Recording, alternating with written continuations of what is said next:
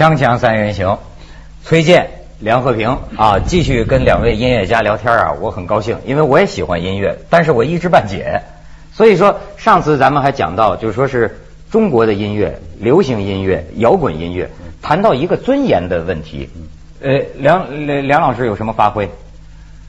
就刚才谈的，就是所有所有事情都有根的根的东西，这根东西不是你你根的东西是自然形成的东西。嗯。呃，出问题往往也出在这儿。如果根没有呢，我们都知道没根儿东西是什么呀，是吧？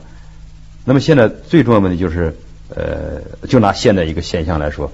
嗯，呃，一个一个台湾的，比如说什么一个叫周周杰伦的出现啊，嗯，呃，然后现在所有人都在呃，就是听他的这炒作也好，或者是这个就是更多的来去宣传他。你说到这儿，我先插一下，你你对周杰伦的这个音乐怎么看？我觉得本身从为从一个这个。同时做音乐的人的话，两边互相评论，我觉得就特别是在媒体上评论，我觉得就不太方便。我觉得就就容易 就是被就是被炒作。对，这种东西是不公平的。我觉得，我觉得两个做音乐的人恐恐怕两个人都特别简单，哪怕他说我互相不喜欢，也是非常简单的不喜欢，没必要去被利用、被炒作。嗯嗯嗯。所以这个我我觉得这个东西都应该去就应该有责任的去谈论它，特别在特别是在媒体谈论它。嗯。所以我觉得。这个不重要，重要的是这个两两种音乐环境的比较。我觉得它代表它的是一个，它代表的是一个音乐环境，这个台湾的一个相对的这么一个，就是地方小，但同时又经济经济的这个发展也很快，更就是更像是一个一潭一潭这个一个河水和一个大死湖的湖死的湖水的一个大区别。嗯嗯，就是一个鱼的生存状态在哪儿可能更。更更有意义，可是可能艺术家更多的、更多的应该去去作为一种生命去看待自己，而并不是作为一种就是一种标本，嗯，商业标本。说我我成了我成了这种标准了以后，我就能够挣多少多少钱，完了我的数字就不断增长到就是一个什么样的一个规模。我觉得这点上，我觉得恐怕。在中国可能还没有这个机会去做比较，他那样的音乐进来，或者说是港台的音乐进入国内市场，肯定标志的不是停止，肯定标志的是进步。但是这个进步之后是带来了什么东西，是另外要谈论的东西啊。所以说我不能说他们进来了我们就停止抱怨。我对对，我我听过他的一种观点，我我我可能领会上有偏差哈，好像这个感觉就是说，比如说像港台，它是非常商业化，而且呢受这个西方的影响非常大。但是好像你说到的就是受西方影响这么大，究竟是个好事儿还是个坏事儿？比方说港台那边，好像你当时讲的就是说，他们就是西方太牛了，西西西方的音乐啊太太棒了，所以我们无限的吸收。但是呢，相比之下，你感觉这个大陆这边哈，它有一种原生的生命力，好像就是说，在西方的东西面前，虽然我们可能接受的没有那么普遍，但是呢。我们反倒有自己的一种自信心，能能这么理解吗？实际上这样就是一种就是就是一个左右偏偏就是个平衡的问题。我觉得左我愿意说是中国的传统东西，又我我愿意说是西方的东西。但是我觉得封闭自守、专制，这肯定是我们要放弃的左，好吧？开放，我们我说我们我们我们我们放弃自己的自尊，放弃创造，完了我们就拿来。或者说是一种殖民、被殖民，对，我觉得都是一种糟糕的东西。嗯，所以说我们在中国做摇滚乐，在某种程度上，我们受的是夹板气。就像，就像就是我们受我我们相对的受政治上的保守思想的制约，这是肯定的，因为我们是一个不安定、不安定的一个一个团体。同时，我们也特别反对这种纯拿来的这种，就是就是丧失自己的这种。自尊心的那种，就就是完全的抄袭别人的东西。对做音乐的人来说，像我们这个外行该怎么理解尊严？那我就可以说一个例子，啊，比如说，呃，上上回我们说过一个，呃，开了个头，说了一下这个这个一个现在大家都实行的听这个什么陶喆、这这周杰伦等等。哎，那么为什么呢？那我说他是什么音乐音乐形式？他跟不同音乐区别在哪儿呢？啊，说他们的音乐是叫什么叫 R&B 啊？人家都说现在都流行这个嘛。好了，那很多人问你说什么叫 R&B，很多人可能他就不太清楚了，那就更不清楚 R&B 的背景是什么。那要简单说呢，R&B 其实就是一英文，它就是一个缩写，就是 rhythm and blues，就是节奏和布鲁斯两个合成的。那么再往深呢，这是音乐是哪儿的？是谁的？他们说来自美国，来自美国。再往深了倒，美国是谁做的呢？倒到哪儿了？倒到黑人了。因为这个从黑人这里边可能就反观过我们。今天我们所有人都在做着各种调，把那词曲都拧巴着那种啊，唱着用时髦的、时尚的。可是我们没有问这个时髦时尚的背后，我们损伤了我们什么东西？我觉得最大的损伤，就像上回崔健谈到一个，就是就殖民的。其实，在我们现在已经看到殖民东西色彩是越来越浓。崔健，你说崔健摇滚，摇滚乐不是中国的，那你崔你崔健的是是根本是什么东西啊？你的原腔原唱什么是什么东西呢？那其实我们看到，从他的二十一年前所唱出的一生里边，其实他个人感受，说心里话，我并不是因为他是摇滚乐我才怎么怎么，呃，当时我们成为好朋友，我们一块儿做事，并不是因为这个，还是由于在他身上看到的就是尊严这个二字。这是一个核心的东西，如果没有这个东西的话，可能我们也不会走到今天。所以啊，今天这个崔健还穿着他这份服，真唱真唱运动来的。因为我们其实现在失去的，我们打开电视经常看的时候，完全。呃，去年我看了一个很好的呃一个美国的音乐家叫 Jesse Norman，后来我就看他，我说我从他的歌唱里边我看到什么是尊严与美好，而我们经常看到的唱歌的是什么呢？叫献媚与讨好，这两个是多么大的不同。是你，但是你像一般这种中学生、青少年的这个歌迷啊，他听流行音乐的时候，他可能不会想这么多。现在一般人说他们起到的作用，流行音乐挠痒痒嘛。但是是不是音乐本身也存在一个就服务老百姓、给他们挠挠痒痒的这种职能呢？这个里边有高低吗？严严格讲，就是听歌和听音乐应该是两回事儿。嗯嗯嗯，听歌，我觉得听歌就像你学指 A B C D E F G，音音后边还有还有另外的，一直到二十六个字母。嗯嗯，我觉得这我如果你要真的把这个英语都二十六个字母都掌握了，你才能开始学英语。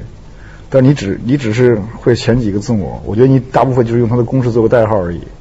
我觉得现我觉得现在中国人听音乐实际上就是在听歌，他们对他们就是在就是在在用四个字母来回来去组合。跟我一样，就属于音乐素养水平比较低的阶段。因为你刚才谈论的是年轻人，我觉得恐恐怕在某种程度上，他们还还没有真正的去体会到音乐的那种真正的美、真正的魅力，就是这这种丰富性，这种是二二七个字母以后有那么多字母组合成各种各样的可能性，说这个遗憾。也可以说是我们是我们的这个我们没有做出来让大家去真正接受。我觉得还有一种遗憾，就是也许我们做到了，你们也不也不接受，也不听。对呀，就跟人，也许可能就跟说这世界不需要厨师了吧？因为有快餐了。厨师，也许可能很多人会觉得不需要厨厨师也没有意义，我们就我们就用机器做完了就配方，是做完就完了。我们听吃的挺高兴嘛。对。那你就没办法了。我想恐怕这个是一个。双重的遗憾，我更愿意说，如果我们把东西都给你放在旁边了，然后你们自己不去选，那就是你们的问题。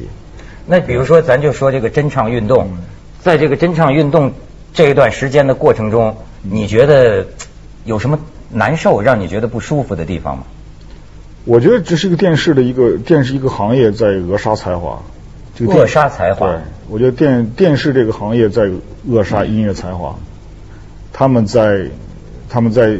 就是一种速让明星速成的这种电视的这种这种这种媒体之下去尽可能的找好用的听话的，把把门槛降到极低。嗯，就是它没有起到了一个一个一个真正的一个电视媒体，它蓬勃发展、高速发展，同时也应该把音乐的门槛同时的发展起来的这么一个需要做的这么一个程序，所以造成了一个就是电视水平越越高，它的这个传输数据越越广。实际上作假的办法越多，对，实际上它的艺术门槛就越低。对，所以他说这个话就让我看到一种尊严，一种一种坚持啊。嗯。但是你比如说像你，嗯，我记得有一个我们曾经有一个女嘉宾叫扎建英，采访过她。嗯。当时你有一个观点，我到现在都记得，就是说亚洲的这种娱乐工业，当时他认为啊，好像就是利用年轻人的身体，比方说。一个年轻人，本来他大概在酒吧里演出或者地下乐队，他做他自己喜欢的音乐，他唱他自己的声音。但是到后来呢，你要进入娱乐工业，唱片公司呢，他也许呢，我不要你的灵魂，我只要你的身体，然后我安排，现在他们要听这样的歌，我给你写歌，你要按照我的需要去打造成这么一个偶像。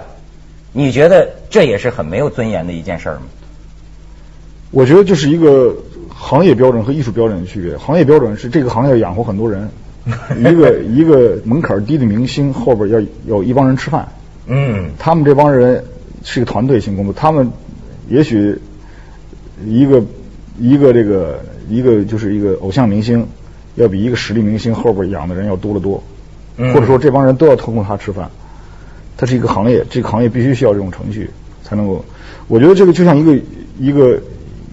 一个人类发展为什么要有法律一样？这种法律有些它不是说你杀人放火我才要制定法律。嗯。但是我觉得以后应该也有更理性的这种社会学家去思考，一个艺术的死亡是不是也等同于杀人放火？对。对。其实这是非常理性的一个。对对对对。这个咱们先去一下广告，锵锵三人行广告之后见。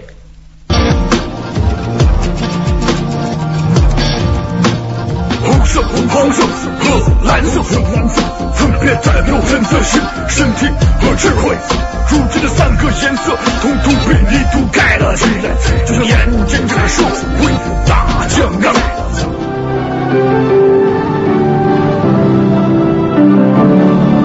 要思考的问题你觉得是为什么？我们说的什么？刚才说的好多音乐形式，什么 hip hop，什么这些摇滚，倒到根儿都倒到黑人去了。嗯，是吧？布鲁斯这些都都是黑黑人的。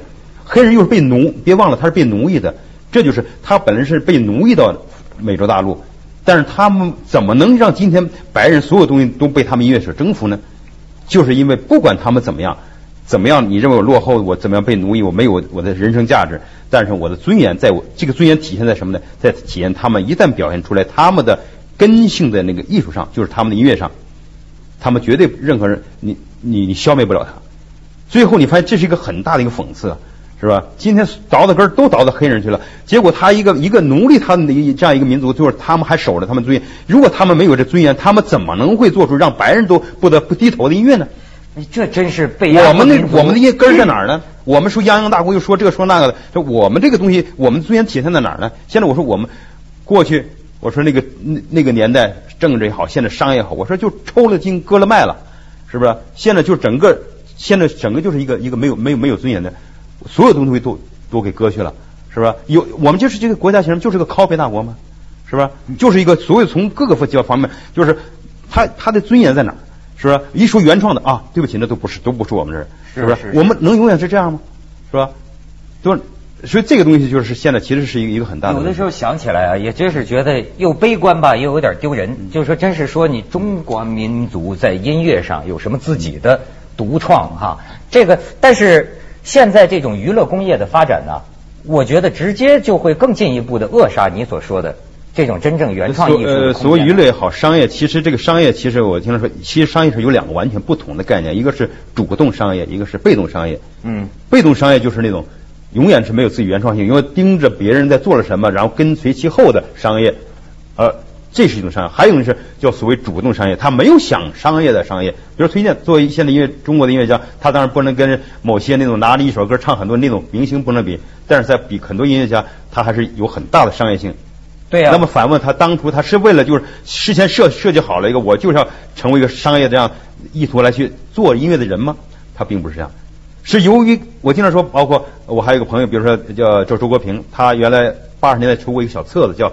尼采在世地的转折，这小册子当时影了很影响很多人，再版了无数次。那你说这本书是商业不是商业？他卖了那么多册子就已经证明商业了。但是他写的时候是为了商业吗？他全不是。我觉得我们应该特别小心的讨论商业这个问题，因为商业比专制比的话，商业是个进步。因为商业带来的专制是是它它最起码它不是强制性的，它是选择性的，人愿意选择商业，而并不是被强制商业。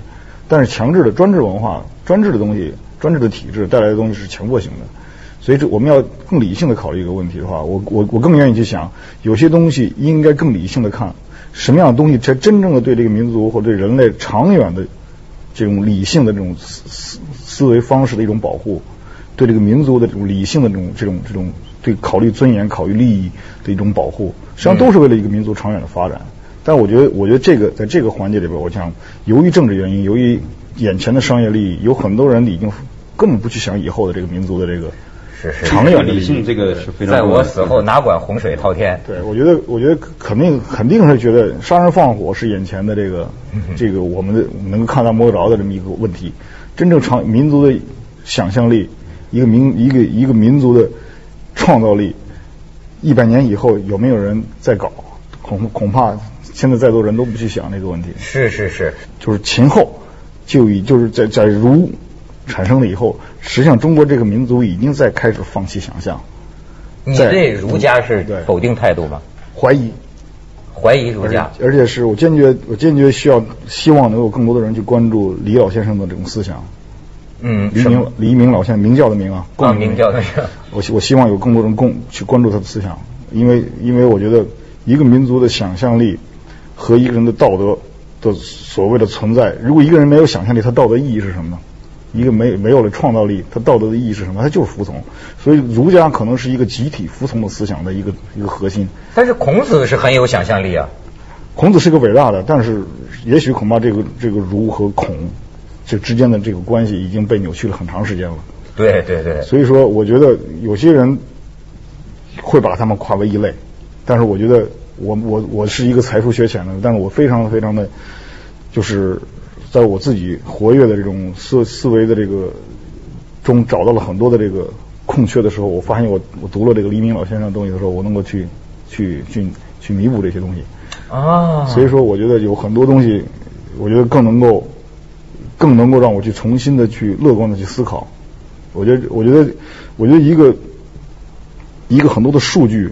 能够说明这个李老先生的这个怀疑是有道理的，就是为什么中国这两千年从经济上、物质上、从理想上的发展特别特别缓慢，而且这种专制性东西一直在延续，至今还在延续。这是跟灵魂深处的某种文化有关系。这个民族里，它的创造性东西是不是在两千年就两千年以前就被阉割掉了？他一转一直想问也没转的线。喜欢我的家伙嘞，我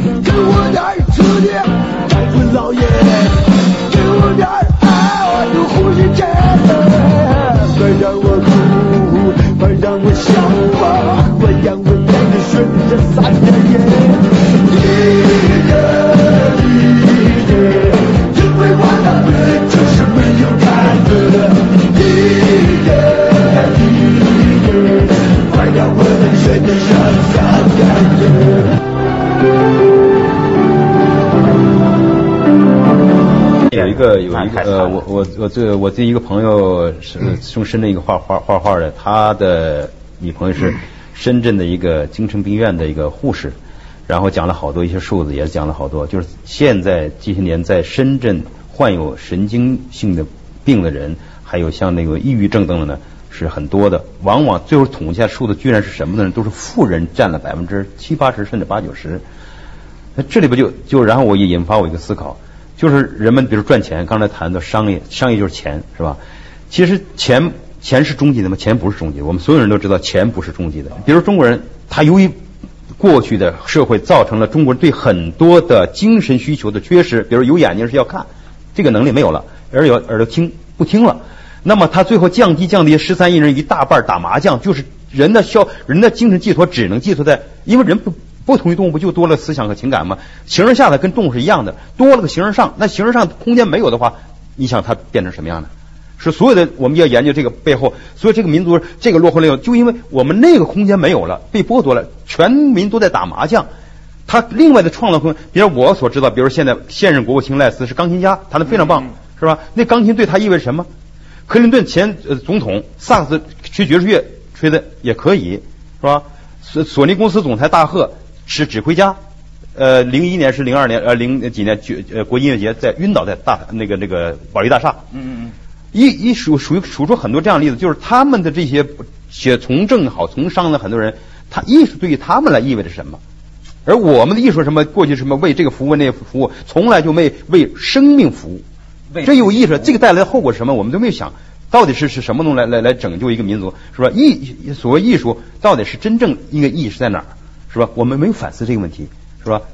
哎呦，你们两位说的真让我觉得，我都想的太少太少了。就从摇摇滚乐能想到这些。呃，零二年呃有一个驻中国大使呃离任，叫白木森。嗯。那个他走的时候，我们是用音音乐的方式送他走的。然后呢？因为他平时喜欢吹萨克斯，经常到刚才叫刘园的酒吧，经常吹萨克斯，吹的不是很专业，但是他喜欢啊。然后他他们就是呃这些大使就说这句话，说我们从周一到周五都是我们为了生存不得不打理的一些政务的事情。好了，我们必须完成，这是为什么？为了生存。但是周末这两天时间，我们既不会找我们的同行，也不会找那些商人聊天，我们要找艺术家干什么？要为我们的生命。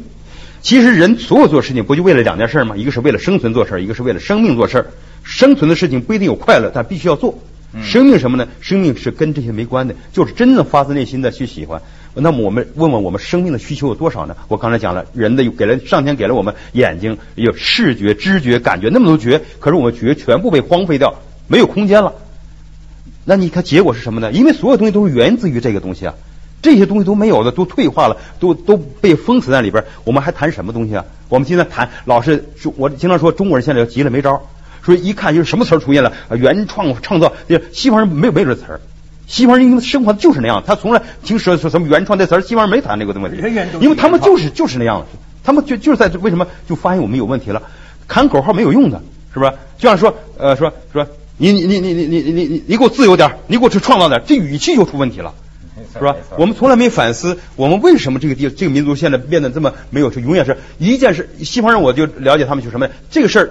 再好，突然发现我我刚刚想做，但是有人做了，我马上扭头我不做了，我但是这样也行，咱们是永远有人等着，哎，他做什么，他做什么了，总也跟着别人走。这个民族心态是什么心态？我，